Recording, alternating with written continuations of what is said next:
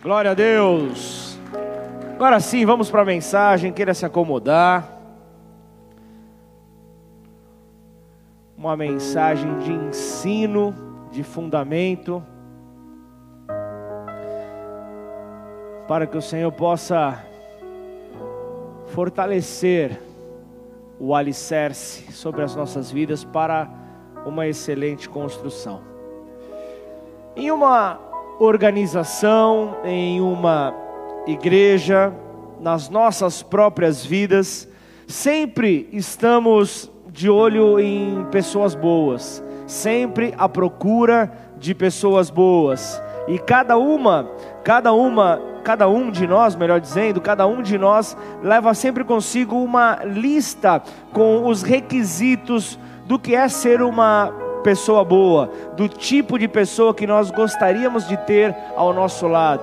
Não fala apenas num relacionamento amoroso, mas pessoas mesmo para caminharem ao nosso lado, pessoas que nós poderemos confiar, que nós poderemos contar, que poderemos ter um comprometimento mútuo. Realmente, é, é, é, há uma relação, ainda que seja mental, que nós carregamos, e acredite ou não, a pessoa que acabamos alcançando não é determinada por aquilo que nós queremos, mas por quem nós somos. É muito importante o nosso discurso estar casado com as nossas atitudes. Por isso que você vê a palavra de Deus dizendo: Bem-aventurado, quão formosos são os pés daqueles que anunciam a palavra de Deus. Mas ele também poderia dizer: bem-aventurado são as cordas vocais daquele que anuncia a palavra de Deus, bem-aventurado é os dedos de quem digita, manda mensagem da palavra de Deus, mas não, a palavra diz: bem-aventurados são os pés, porque pés está relacionado a exemplo, a caminhada, a pegadas que nós deixamos. E quais têm sido as pegadas que nós temos deixado?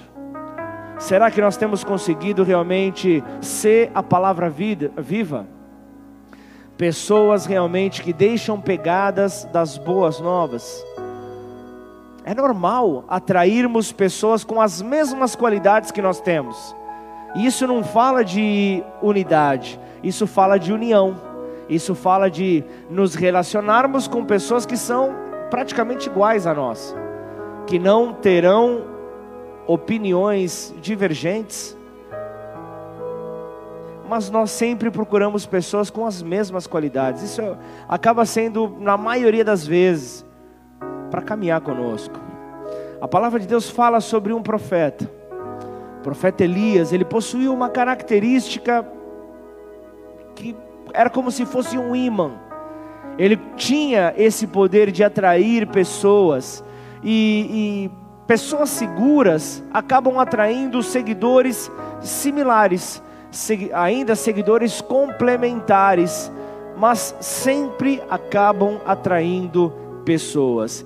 E falando de Elias, esse profeta, a liderança que ele exercia sobre a terra atraiu pessoas que amavam a Deus, atraiu pessoas que amavam a Deus ali e, e, e amavam a Deus com o dom da profecia. Ele atraía pessoas realmente que queriam carregar aquilo que ele carregava. E antes de Elias atrair pessoas, atrair multidões, ele permaneceu no anonimato. Elias permaneceu no anonimato, ajudando, por exemplo, a uma viúva, ao filho dela, sem nenhum holofote, sem multidões acompanhando ele, e Deus providenciou tempo para cultivar uma visão para a sua vida, para poder então ter uma visão estabelecida, para poder passar à frente, para poder tornar claro o seu propósito e ainda lhe dar confiança. Era isso que, que estava ali no relacionamento entre Deus e Elias, estava ali amarrado. E isso é muito mais do que, como nós dizemos no nosso dia a dia, que uma simples química que colou. É algo muito mais além, porque Elias atraía pessoas com visão mútua, com a mesma visão que ele tinha, porque pessoas, guarda isso, Pessoas não seguem a um líder naturalmente cuja visão não respeitem.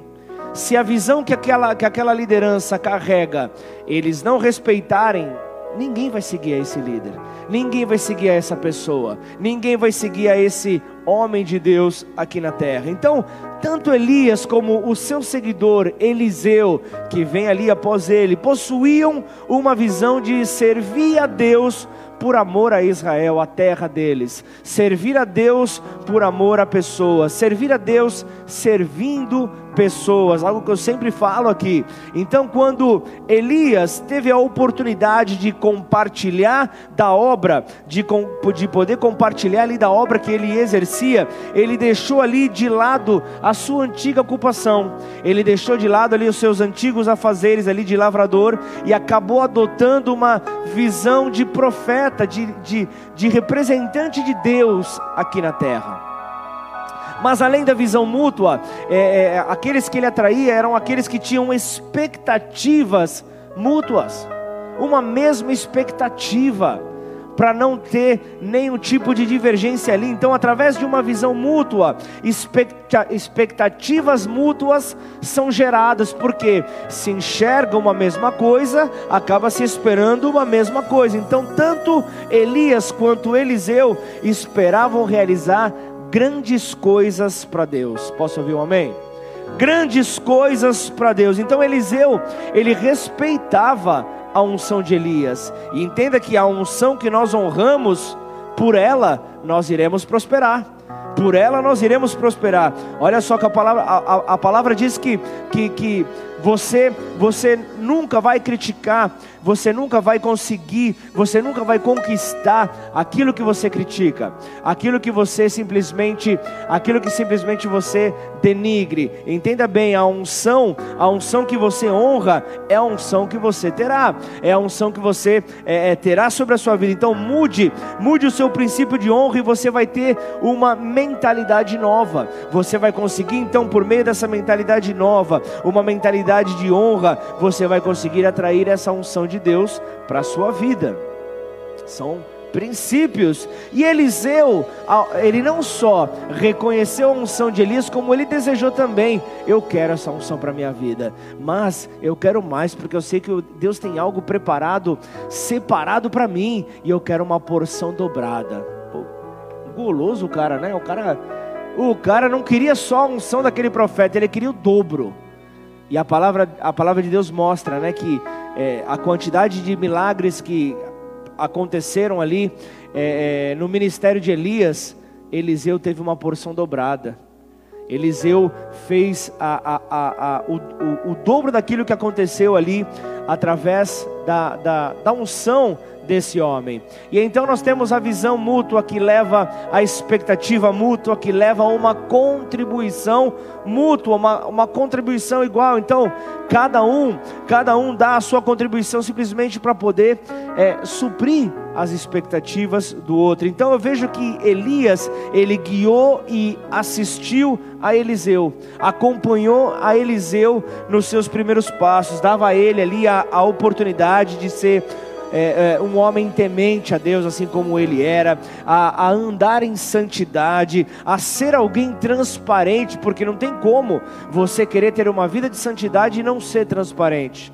Não dá para você ser, ter, ter, ter, ter, duas posturas. Você é um, você é um, seja secularmente, seja na caminhada com Deus, e isso é uma forma saudável de viver.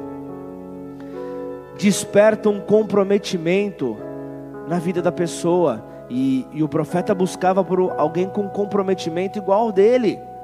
Nós não conseguimos caminhar nessa, nessa experiência com Deus, nós não conseguimos a, a, é, caminhar e alcançar é, os nossos objetivos se não houver um comprometimento mútuo. Nós não vamos, não vamos conseguir é, alcançar esses resultados que nós esperamos num grupo se não houver um comprometimento mútuo. Isso se dá também na igreja.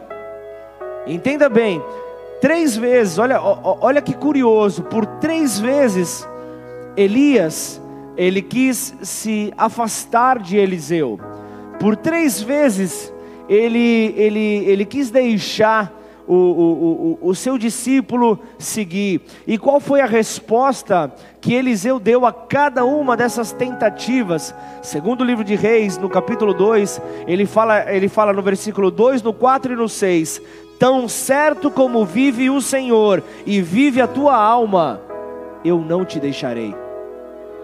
Porque estavam com um comprometimento mútuo, havia aliança, havia realmente uma mesma visão, havia um desejo de verem ali os mesmos resultados. Então, o que, que acontece por meio do, do, do da postura que Eliseu teve, da postura deste seguidor de Elias, esse comprometimento que Eliseu teve, foi fortalecido por Elias ao ponto até dessa unção dobrada, dessa porção dobrada vir sobre ele. Pessoas saudáveis, em Deus. E é isso que Ele espera para nós, é isso que Ele espera para nós como igreja. Por isso que o, o, o, os ventos dele vieram, para que justamente nós possamos ser um povo apaixonado, um povo saudável, um povo temente a Ele. Amém ou não? Até, até o final da mensagem você vai receber essa palavra. Então entenda que lá na frente, Jesus, Ele apesar de ter ministrado ali, passado ali em, em, na terra como o Deus em forma de homem por três anos e meio, ele criou dentro dos apóstolos uma estrutura de doutrina sólida e pesada. Ele criou isso, ele gerou isso dentro de cada um deles e chamou é, é, é essa edificação de igreja. Ele chamou essa edificação de igreja e foi algo tão poderoso que ela continua sendo edificada até hoje. Você crê nisso ou não? Até o dia de hoje, então, aquilo que Jesus, milhares de anos atrás, fez, dentro, na vida dos apóstolos, por meio dos apóstolos, até hoje está sendo edificado. Mateus 16, 18 diz: Eu edificarei a minha igreja. É o Senhor quem edifica a igreja, é o Senhor quem coloca as estruturas. Então, a igreja, ela traz sanidade na, na vida do povo, para renunciar aos fantasmas da orfandade e entender que em Deus nós temos um Pai presente, nós temos um Pai que por todos os dias da nossa vida vai nos acompanhar, estará ao nosso lado. Então, esses fantasmas da, que muitos carregam desde a sua infância acabam sendo dissipados. A, a experiência que, que eu tive na minha caminhada com, com Deus ao, foi ter descoberto a, em Cristo, foi ter descoberto em Cristo e através da figura paterna que Ele exerce, através da simplicidade de um abraço de um pastor lá em São Paulo, do meu pastor lá em São Paulo. O milagre que veio por detrás daquele simples abraço fez com que então eu recebesse ali, entendesse por meio da figura de Jesus aquele espírito de adoção ele veio sobre o meu coração, ele veio sobre a minha vida para que eu pudesse ser curado por dentro. Para quê? Para poder curar, não para ser curado e falar valeu, recebi, o que, que estou fazendo aqui e vou embora. Não, eu, Deus nos cura para curar. Deus nos cura, Deus nos realmente nos faz passar pelas dificuldades para que possamos ter autoridade para poder curar. E agora eu quero entrar no texto nosso dessa noite. Vamos no segundo livro de Reis, capítulo 2, versículo 19. Nós vamos do 19 ao 22.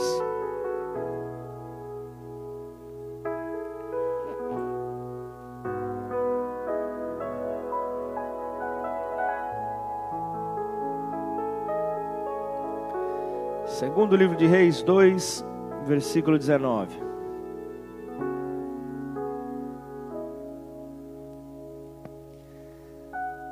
Os homens da cidade disseram a Eliseu: Eis que é bem situada em algumas versões, é boa esta cidade.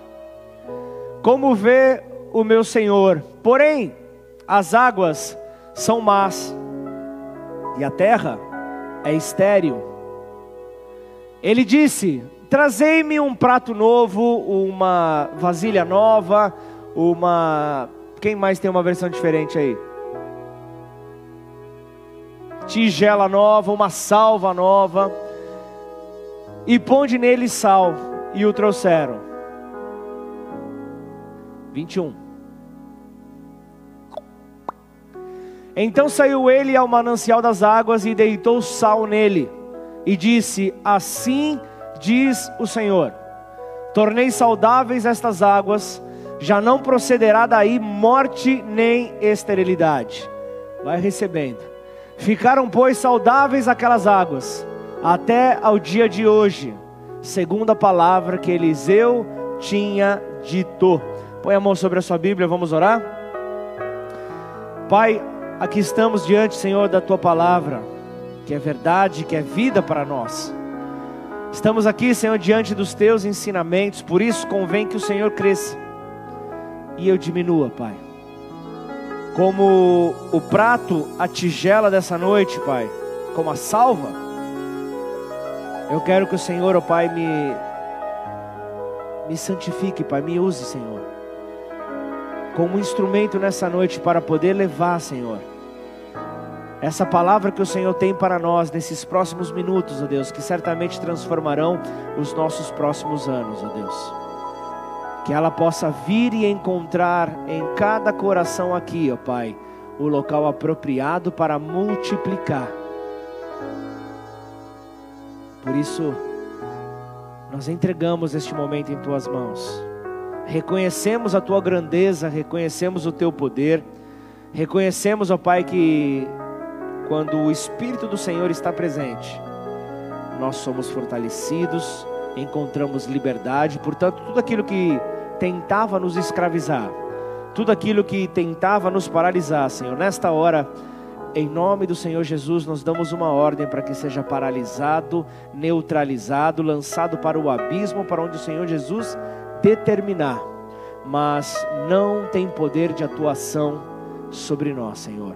Por isso, vem, Senhor, e insere aqui, Pai, o teu poder, a tua glória, Pai, para que tudo que o Senhor quer liberar para nós possa ser cumprido nessa noite. Te louvamos, ó Deus, e te engrandecemos, em nome do Senhor Jesus. Amém. Aleluia. Eu vejo então aqui um texto, mensagem desta noite: águas saudáveis. Águas saudáveis. Mas eu vejo aqui o texto começando com no versículo 19 com uma declaração: opa, chegamos aqui em uma terra. Essa terra ela é boa, essa terra é bem localizada, essa terra ela é bem situada, essa terra tem uma boa aparência. Só que as águas são ruins, as águas são más. E além disso, a terra, ela é estéril, ou seja, não dá fruto. Não dá fruto permanente, não dá fruto é, é, abundante, não dá fruto, não dá fruto, é estéril, não dá para reproduzir. E o que esse texto está querendo dizer? Deus está nos levando a um tempo para poder enxergar aquilo que está por detrás da letra, aquilo que está além das escrituras. A Bíblia fala, né, que a letra mata, mas o espírito ele vivifica. O espírito vivifica. Então, quando eu, eu vejo um texto como esse, uma terra boa, eu posso ser uma terra boa. Você pode ser uma terra boa.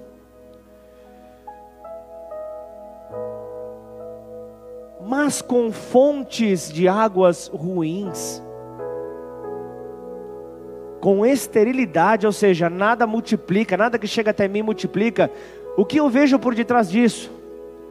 Eu vejo a religiosidade, eu vejo o poder da religião, que até fala de Jesus, até fala daquilo que ele é, até fala daquilo que ele faz, até fala daquilo que ele quer fazer sobre as nossas vidas, mas que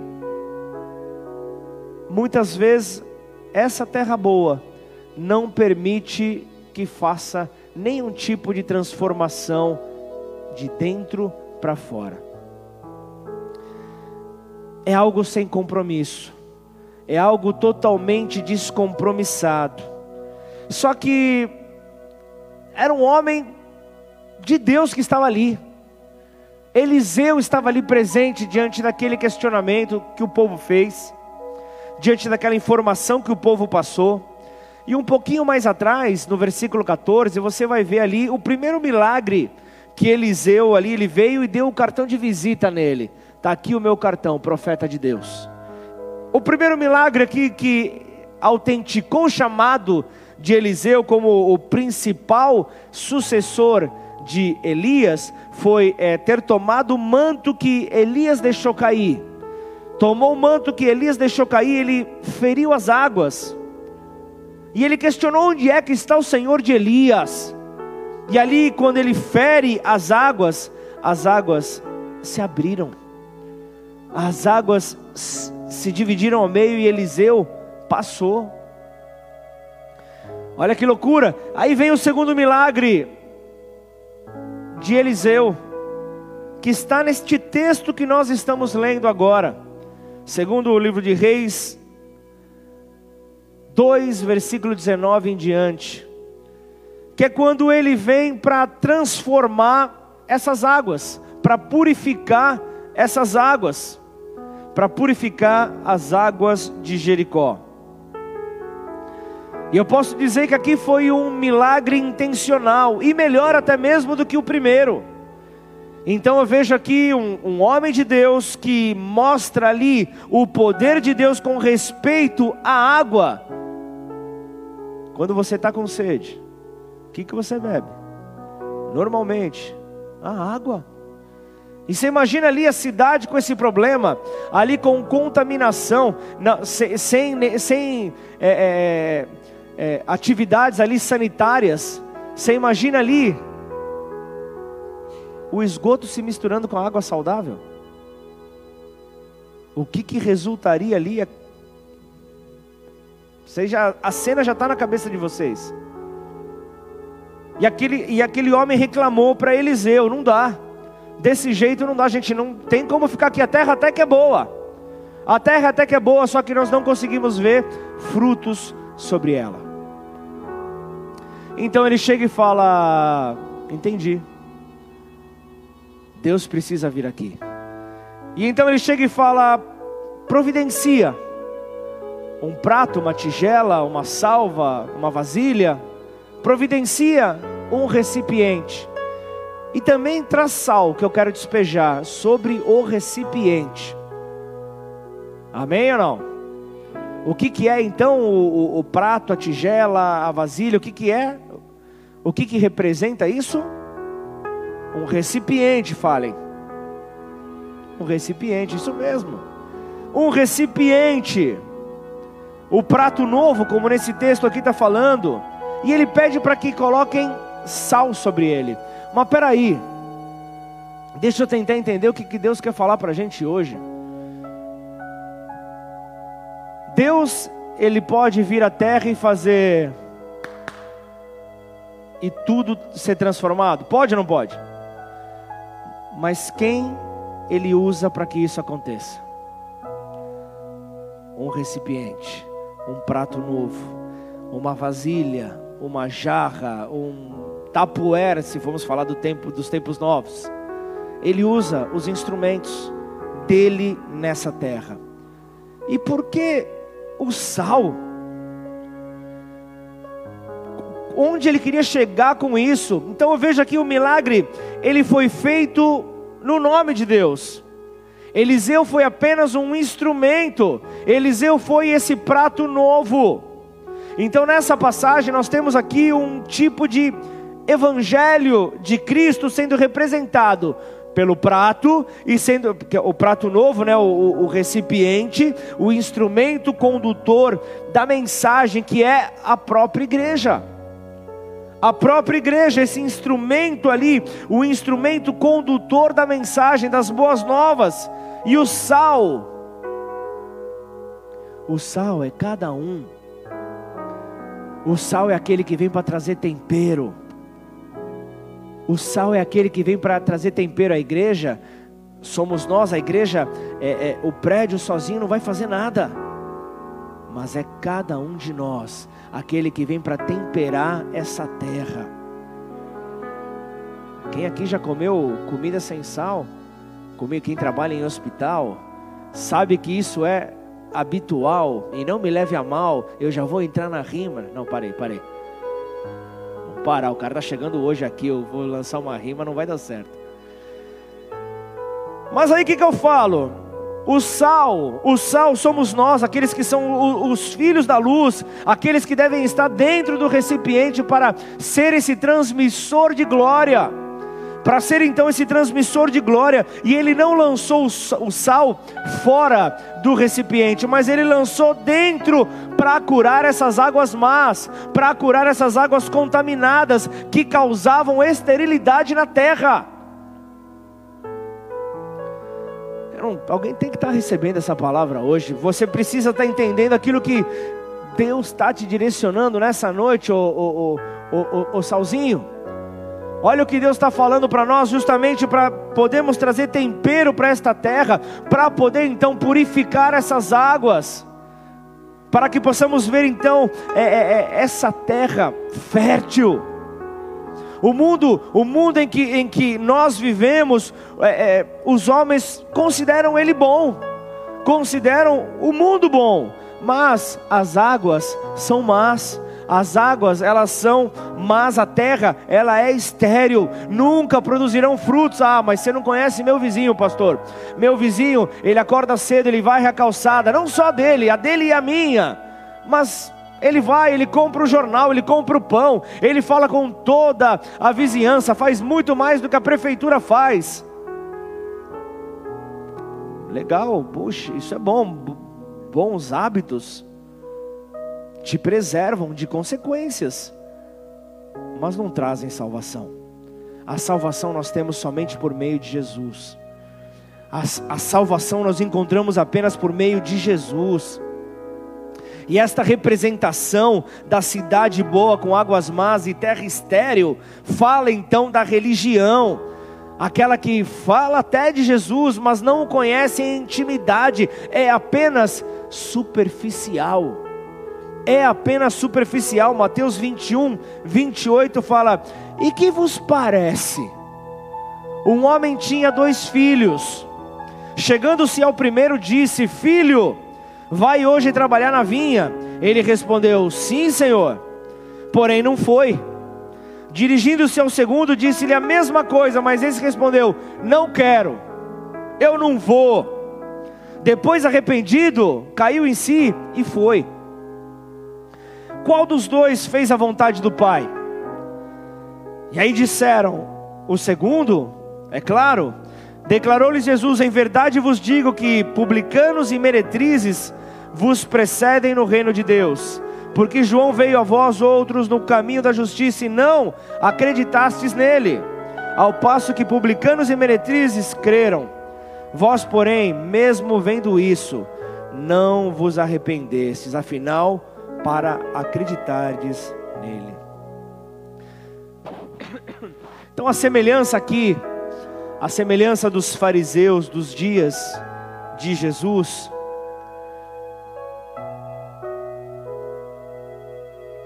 muito similar, com muitas atitudes que nós temos, carregadas de religiosidade.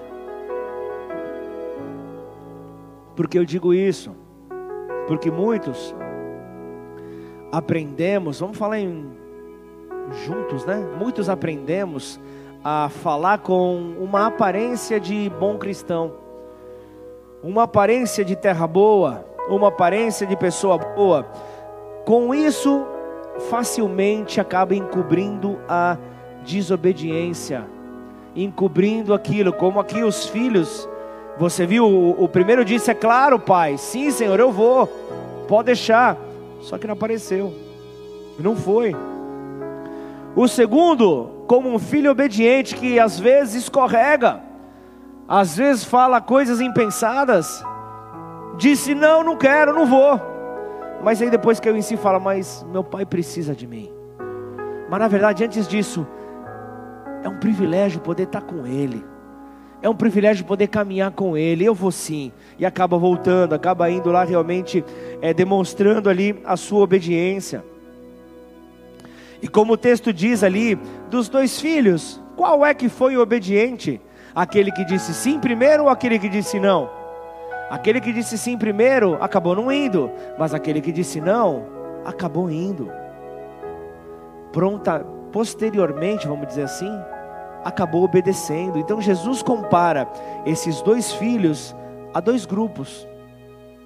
Ele compara esses dois filhos a dois grupos de pessoas, aqueles que eram chamados de fariseus, aquele grupo religioso dentro do judaísmo ali, o povo da época, e pecadores, que eram ali o grupo de coletores de impostos, é, meretrizes, né, as prostitutas, que acabavam recebendo ali os piores rótulos sociais e, por que não dizer também, espirituais daquela época.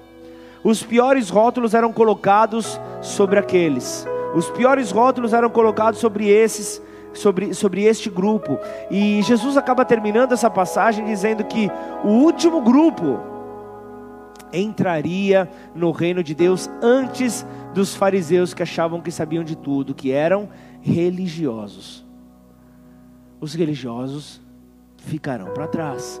Agora, o novo prato, ele representa a nova aliança em Cristo. A nova aliança que nós temos nele, colocada no lugar da antiga aliança.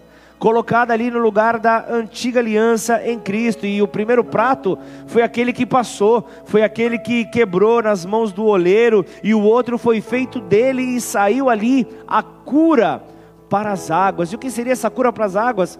Se não a cura para as nações. É o que ele tem preparado. Você, você tem convicção de que, ou o entendimento, vamos falar assim que é melhor, você tem o um entendimento de que uma pessoa que você libere as boas novas, a palavra, pode se tornar num grande evangelista que transforme um país inteiro. Uma simples pessoa que você comunique. Talvez você fale, puxa, mas eu falei para um só. Eu só falei para aquele meu vizinho que deu ouvidos para mim. Essa pessoa pode ser a transformação que você tem clamado. E às vezes você acha que ela vai vir de você, mas na verdade ela veio porque você compartilhou o que você carrega, a sua natureza. Você compartilhou essa natureza, e então a obra do Senhor se, se completa. E é Ele quem vai gerar o crescimento, é Ele quem vai gerar então essa transformação.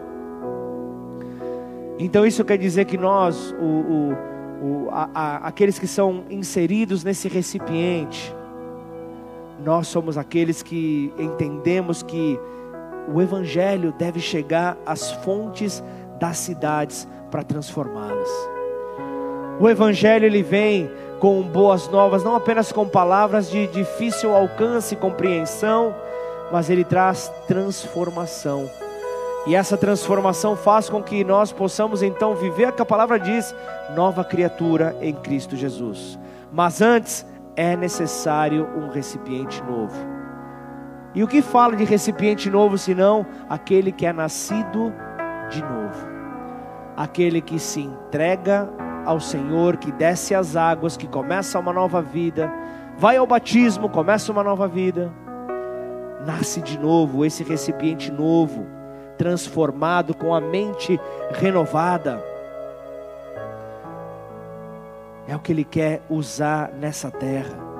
E o sal lançado sobre as águas imundas da cidade vai eliminar a morte, vai eliminar a esterilidade entre o povo Mateus 5,13 diz: Vocês, vamos trazer para a linguagem de hoje, do, do, da versão do Pablo, a igreja Bola de Neve de Ribeirão Preto, vocês são o sal da terra. Vocês são o sal da terra. Ora, se o sal vier a ser insípido, como lhe restaurar o sabor? Para nada mais presta se não tiver sabor, senão para ser lançado fora, para ser pisado pelos homens. Esse deve ser o comportamento perfeito da nossa contínua influência cristã no mundo, na sociedade. nós não podemos deixar de, de, de salgar o lugar por onde nós passamos. E normalmente, quem já comeu um alimento salgado sabe, ele dá o que? Sede ou não? Ele dá sede. E é isso que eu e você temos que gerar nas pessoas: sede da palavra de Deus, sede da presença de Deus. Quem é sal da terra, deixa a pessoa com sede, marca a vida da pessoa. Você deixa a pessoa é, é, é, diferente do que ela era, ela, ela, já não se sente mais a, a, a mesma pessoa, ela sabe que algo está faltando, então ela fica sedenta dessa presença e acaba despertando o desejo por querer conhecer mais, por querer é, agradá-lo mais, por querer ver a obra avançando, por querer servir a esse Deus de amor, a esse Deus de amor que, que o alcançou, que entregou o que ele tinha de mais importante. Agora imagina só. Eu chego para você e te pergunto: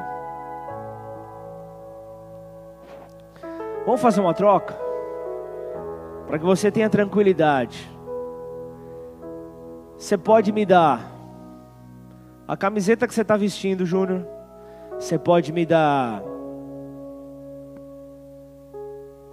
o, o sapato que você está usando. Ou você pode me dar o seu filho. O que, que você vai escolher para dar? Certamente você vai ver aquilo que tiver mais fácil para você mas nosso Deus, ele já deu o seu filho. O nosso Deus, ele já entregou o que era mais difícil, você não precisa entregar. Ele já fez isso por nós, ninguém precisa morrer pela igreja. Cristo já morreu. Por isso ele fala de equilíbrio, por isso ele fala de paixão, por isso ele fala de cooperação mútua. A cooperação é mútua e nós conseguimos então ter mais força para continuar. Você já viu o time que, que, que tem jogador expulso? Tem jogador que tem que correr por aquele que foi expulso. Agora, vai ver um, um time que tem um jogador expulso no começo do jogo. Você jogar o jogo inteiro com desigualdade de número. Chega uma hora que o preparo físico, que, que, que as forças, elas somem, elas desaparecem. Aí vem então a cooperação de uma visão mútua. Aí vem então a cooperação, a, a o, o, o, o, desejo de ver então a contribuição mútua, o comprometimento mútuo. É alinhamento. É isso que o Espírito Santo de Deus traz sobre a sua igreja: alinhamento. Alinhamento, porque imagina, nós estamos falando, estamos vindo de uma semana direto. E os mesmos estiveram servindo todos os dias. E glória a Deus por isso. Aleluia! Agora você já imagina uma coisa? Se você faz o download dessa palavra no teu espírito e, e você entende que, opa, peraí, o Júnior deve estar cansado também. Ele está aí na escala dele, está cobrindo a escala de alguém. Puxa, mas de repente, se, se houver um braço a mais, conseguimos ter mais forças. Se nós tivermos mais força, conseguimos ir mais distante. Se nós formos mais distante, nós conseguimos ir até o encontro daquele que está mais perdido? Sim. E aí conseguimos então dar a eles, aqueles que estão mais distantes, uma água saudável. Nós vamos conseguir então, como fonte de água viva, poder saciar a sede daquele que está sedento com uma água saudável. É algo maravilhoso, é algo maravilhoso. É, é, é, poder ver que ao mesmo tempo que, que faz tempo que eu não falo de ministério aqui na igreja, de trabalho aqui na igreja, mas ao mesmo tempo pensei tanto nisso nesses dias. Ao mesmo tempo que a palavra está sendo compartilhada aqui, no nosso primeiro andar nós temos uma igrejinha, vamos chamar assim de maneira carinhosa, que é o nosso ministério infantil. Eu sei que tem que ter chamado para você cuidar de criança dos outros. E não é uma creche, é uma igreja. Porque as crianças, desde pequena idade, elas aprendem princípios bíblicos, elas saem, elas saem edificadas desse, desse ministério infantil. E vou dizer algo: muitos pais nesta igreja acabaram acabaram se convertendo por causa da pregação dos seus filhos. Ao saírem do ministério infantil, os filhos foram lá pá, pá, pá, pá, pá, pá, pá, pregando ali a aulinha aulinha lúdica, onde um tio vem sem muitos materiais, às vezes faz ali uma aula e aquela palavra é enraizada dentro dos nossos filhos. E o que, que a gente vai esperar depois nessa sociedade, com, tendo filhos fortalecidos no Espírito, no Senhor? nós vamos ver transformação, nós vamos ver uma próxima geração sendo impactada, nós vamos ver uma próxima geração que não se distrai, uma próxima geração que entende que, opa, peraí, que tipo de solo eu estou sendo? Que tipo de solo? Será que eu estou sendo um solo fértil? Será que eu estou sendo um solo é, estéril? O que, que eu estou sendo? Porque quantas palavras estão sendo pregadas, quanta informação está sendo liberada, e muitas vezes a gente acaba é, é, é, é se distraindo com, com um, uma simples movimentação. Você pode ver que, que, que os próprios obreiros, eles evitam andação desnecessária para não roubar a atenção de ninguém. Não é, não é que simplesmente ele está cansado, ele vai ficar de pé ali no canto dele, mas é algo estratégico para que não haja nenhum tipo de distração que roube a palavra, porque já pensou? No momento que Deus está liberando ali a palavra que vai gerar cura sobre você, dá sede no nosso irmão e ele vai querer buscar água. Aí ele busca e ele manda a garrafa inteira. E aí na hora que você está retomando, está entrando ali a, a revelação, ele, ele vai chamar outra pessoa que está sentada do teu lado. A palavra vai se perder. Nós não vamos conseguir receber. Por isso, Deus, levanta servos nesta casa. A palavra dele fala: orai, peça ao Senhor da seara para que envie trabalhadores, para que envie trabalhadores, e enquanto nós tivermos o Espírito Santo, nós nunca devemos deixar de ser servos, porque fazemos com que a água permaneça limpa e saudável, fazemos com que a terra permaneça fértil, para que ao simples tocar na semente os frutos possam vir. E sabe o que é o mais curioso? O servo foi o primeiro título que Jesus recebeu. Foi o primeiro título que Jesus recebeu, foi a forma que ele assumiu, porque ele era Deus em forma de homem e ele não teve, não teve por usurpação, por glória própria, querer por vanglória, querer o ser igual a Deus. Mas antes ele assumiu a forma de servo para mostrar é possível sim. É possível sim passar pelas dificuldades. É possível sim ao ter uma vida com Deus é possível sim andar em humildade. É possível sim. E servir a Ele. Trata-se de um grande privilégio, de uma grande honra. Porque Deus ele, ele, ele se refere ao seu filho através da boca dos profetas, dizendo: Você é o meu servo. Você é o meu servo. E não, isso nunca foi uma expressão, uma expressão é, humilhante. Isso nunca foi uma expressão humilhante, na verdade, ele está dizendo: Eu gosto de você, você me dá prazer, você me dá alegria. Isaías 52, 13 diz: Eis que meu servo prosperará, será exaltado e exaltado e será elevado. É palavra de Deus. Aquele que estará sempre conosco nos sustentará. Isaías 4:21 fala isso.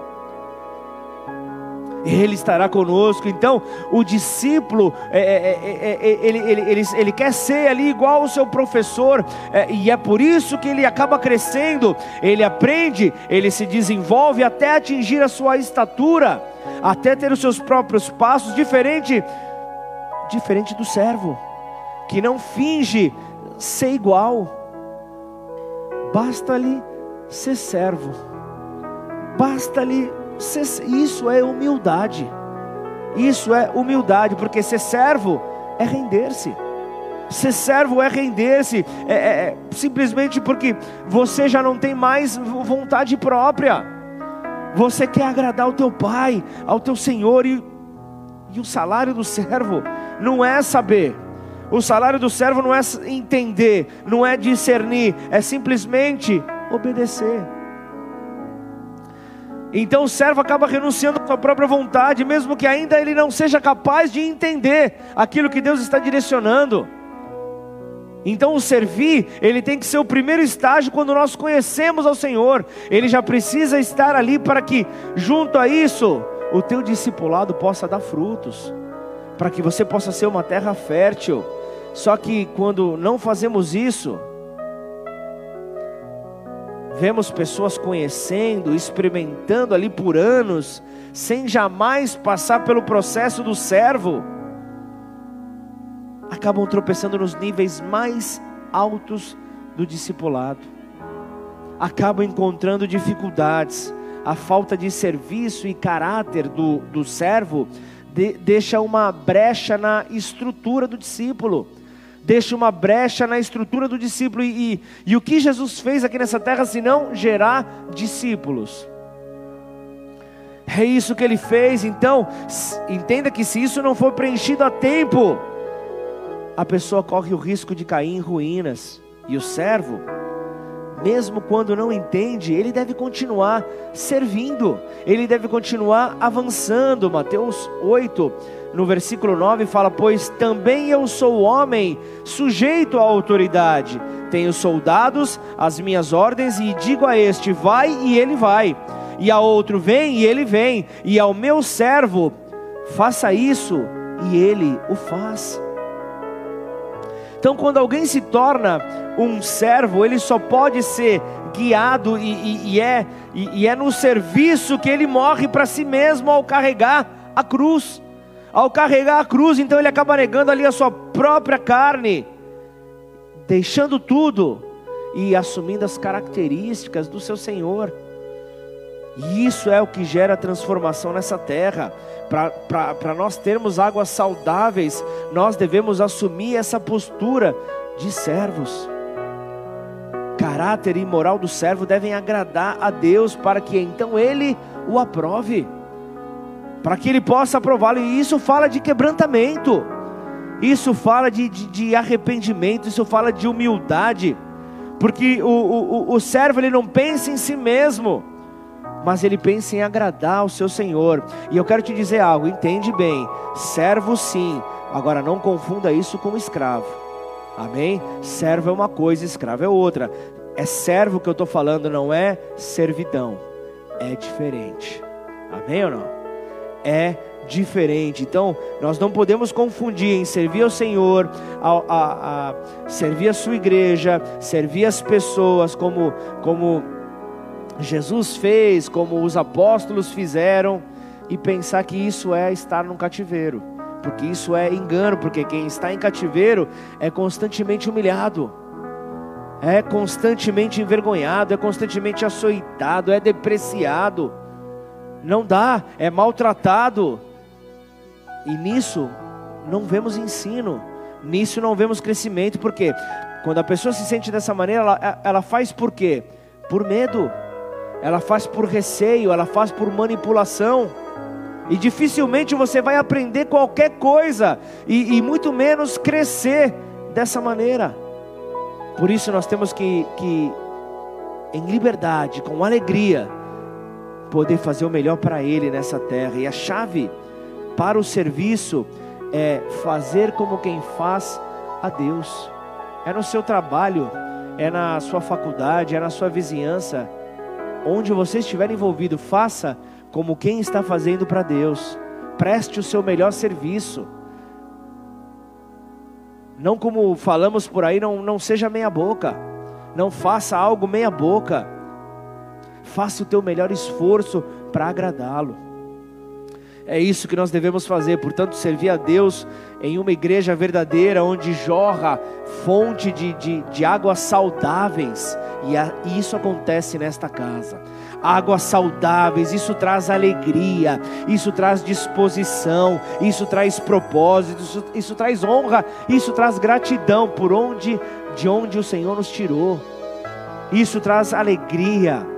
Então, O Senhor, entenda, Ele está próximo aos seus servos, e essa é a atitude ali que nós temos que ter para gerar restauração, para gerar restituição na nossa comunhão com Deus, gerando assim a purificação das águas, como nós vemos ali no versículo 22 de segundo livro de Reis, o nosso texto, capítulo 2. Então, ao longo da sua vida, é certo que você já tenha cometido erro, é certo que você, tinha, você tenha passado por falha, mas o que você vai fazer com eles? O que você vai fazer? Você vai deixar que isso contamine o solo, que isso contamine a sua vida, que isso contamine o seu coração? Você vai querer se defender como advogado? É só algo, algo ser apontado, como aquele, como aquele servo estava ali falando com Eliseu: opa, a localização é boa, a terra é boa, mas a água que sai dela não é legal e não, e não tem fruto.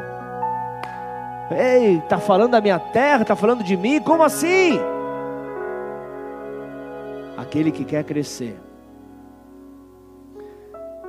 toda vez que qualquer tipo de contaminação aparece na água, e isso é apontado, ele para tudo.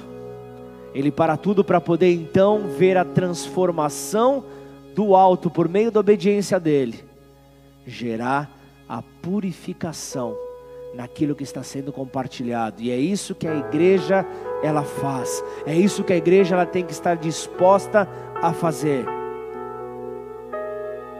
Com súplicas, com orações. E para concluir, Salmo 65 versículo 7 fala acerca deste que é a nossa fonte. Tu acalmas o rugido dos mares, o ruído das suas ondas e o tumulto dos povos. Os que habitam nos confins da terra temem os seus sinais. Os que vêm do oriente e do ocidente, tu os fazes exultar de júbilo Tu visitas te a terra e, as e a regas. Tu a enriqueces grandemente. Os ribeiros de Deus são abundantes de água. Provês o cereal, porque para isso preparas a terra, regando-lhe os sulcos e desmanchando os torrões. Tu a amoleces com chuviscos e lhe abençoas a produção. Coroas o ano da tua bondade as tuas pegadas destilam fartura, assim serão as nossas pegadas também no Senhor. Destilam sobre as pastagens do deserto, de júbilo se revestem as colinas, os campos se cobrem de rebanhos e os vales se enchem de espigas, exultam de alegria e cantam. Igreja, chegou o tempo de cantar. Igreja, chegou o tempo de cantar, de ficar como aqueles que sonham Chegou o tempo de poder viver então a alegria de ter águas saudáveis, porque nós, estando no Senhor, nós temos a Ele dentro de nós e do nosso interior jorrarão então águas purificadoras. Fluirão então águas vivas, então seja este recipiente novo. Se qualquer mancha veio para a tua vida, qualquer, qualquer situação que possa denegrir a tua caminhada, gere essa transformação, essa purificação. Deixa a terra fértil, deixa a tua vida ser terra fértil para que você possa multiplicar frutos para a glória de Deus. Em nome de Jesus, curva sua cabeça, feche seus olhos. Senhor, faça isso de nós, ó Pai. Faça isso com os teus filhos, faça isso com a tua igreja, Senhor. Pai, que esta mensagem que o Senhor trouxe para nós nos faça refletir que tipo de solo, que tipo de terra o Pai tem encontrado na minha vida. Senhor, me mostra como o meu coração tem andado. Quando a semente é lançada, como o meu coração se comporta, Senhor. O meu, o meu coração tem gerado multiplicação, a minha vida tem multiplicado, Pai. Quais são, Senhor, as mudanças de conduta, de, de valores que nós temos alcançado com o germinar dessa semente lançada sobre as nossas vidas? A cada culto, Pai, que a tua palavra é ministrada, a cada momento que nós temos, ó oh Deus, a intimidade contigo por meio da leitura da tua palavra, Pai. Quais frutos têm germinado, Senhor, no solo dos nossos corações neste reino? Será que nós temos deixado com que o inimigo arrebate essa semente dentro do nosso ser, Pai? Nos mostre isso de uma maneira clara, Pai. Será que nós temos criado raízes superficiais ou raízes profundas em Cristo? Nos mostra, Senhor. Eu sei que as vaidades da vida, Senhor, elas têm sufocado, Pai, essa semente e os seus frutos têm mirrado, ou ainda se tornam quase nulos, Senhor. Tira toda a vaidade de nós, Senhor. Senhor, não nos deixe esquecer que o lavrador, o, o agricultor, o, o nosso Deus, sempre procura uma boa terra para semear. O solo ruim, a terra má e imprópria, ela não produzirá frutos, Senhor. Ela não produzirá frutos bons, não vai gerar uma colheita apropriada, Senhor. Por isso, Pai, como igreja, chegou a hora de crescermos, ó Pai. Chegou a hora, Senhor, de crescermos, ó Pai, mesmo, Senhor, em meio a uma pandemia, Pai Sabemos, ó Pai, que se mantermos a prudência, a obediência, tudo aquilo que nos é colocado, Pai, nós conseguiremos então nos afastar, ó Pai, de tudo aquilo que tem gerado, Senhor, tristeza nessa terra. Que a partir de hoje, Senhor, que a partir de hoje, Pai, todos nós possamos ser uma boa terra, Pai. Que a partir de hoje, Pai, todos nós possamos ser uma, uma, uma, uma terra cheia de bons frutos, ó Pai, fornecendo, Pai, uma colheita, Pai, de glória para o Teu reino, Senhor. Em nome de Jesus, Senhor. Eu quero nessa hora também orar por você que ainda não se entregou a este agricultor, lavrador, como a palavra de Deus explica, que é o próprio Deus, que porque nos ama tanto, no momento oportuno ele nos corrige, faz a poda necessária para que tudo aquilo que não está sendo gerado em nós possa ganhar então uma nova oportunidade. Ou ainda, se somos aqueles que já estamos apresentando frutos, a poda vem para que venham mais frutos, para que a árvore fique mais fortalecida. Mas deixa eu te dizer algo.